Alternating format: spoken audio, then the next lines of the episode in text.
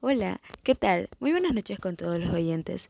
Les doy la grata bienvenida a mi primer podcast, donde te voy a hablar o a enseñar acerca de los gestores de referencias bibliográficas que existen. Antes que nada quisiera presentarme, yo soy la señorita Erika Matías y para mí es un gusto poder acompañarles en esta noche y hablarles un poco más acerca de estos gestores bibliográficos. Para comenzar, vamos a decir o vamos a aprender un poco de qué es un gestor de referencias bibliográficas.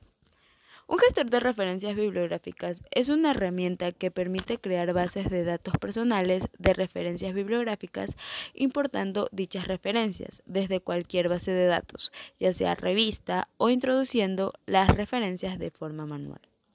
De la misma manera, hablaremos un poco de cómo citar y referenciar los documentos. Pero antes que nada, diremos o nos preguntaremos, ¿qué es una cita?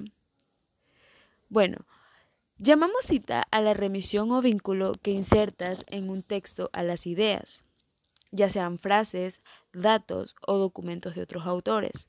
Es decir, es la forma de señalar al lector la procedencia de la información prestada, reseñada o aludida. También nos preguntaremos o diremos, ¿qué es una referencia? Una referencia es una descripción de un documento con los datos necesarios para identificarlo, ya sea título, autores, fecha, editorial, formato, código o muchas más cosas. En lo posible, tiene que ser estructurada y normalizada. Bueno, ahora bien, al momento de redactar su trabajo o nuestro trabajo, es probable que utilices o tomemos prestada información procedente de los documentos consultados. Pero para poder hacerlo debemos hacerlo muy bien. Tanto se incluye frases literales, datos, tablas o imágenes, como si parafraseas o resumes las ideas de otro autor. Tienes que citar la procedencia y referenciar la fuente. Puedes usar la creación de otros, limitadamente, claro, pero no puedes permitir que nadie la tome por tuya. Esto es buena práctica académica y en el fondo es eficaz, porque te impulsa a ir más allá, a poder llegar más alto y poder aprender, que eso es nuestro objetivo.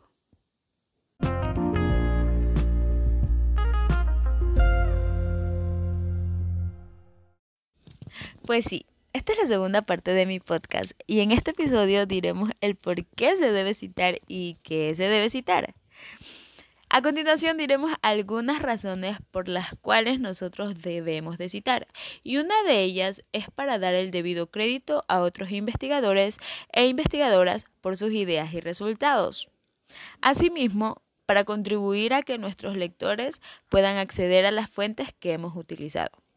De la misma manera, para poder aportar el desarrollo de líneas investigativas y también para evitar un poco el plagio. Diremos también qué se cita. Bueno, podemos decir que se citan las ideas, opiniones o teorías de otra persona. Asimismo, cualquier dato, estadística, gráfica, imagen, cualquier información que no sea de conocimiento público. También cualquier referencia a las palabras de otra persona o el parafraseo de las palabras de otra persona.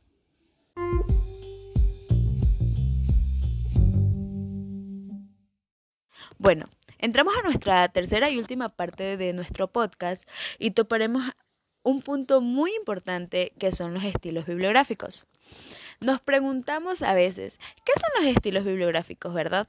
Bueno, puedo decir que los estilos bibliográficos son un conjunto de reglas que definen los datos que deben incluirse al momento de citar cada tipo de documento, así como el orden y el formato tipográfico en que deben transcribirse dichos datos o documentos. Por último, tenemos esta pregunta muy importante y que pienso que nos hacemos todos y es que cómo se citan las referencias bibliográficas. Bueno, podemos decir que cuando alguien redacta o publica un conjunto de referencias, conviene que las presente de una forma coherente, organizada y uniforme. ¿verdad? Por eso esto es necesario para que los lectores de tu trabajo, por ejemplo, las entiendan sin confusiones ni desorden, para ofrecerlas con claridad y brevedad.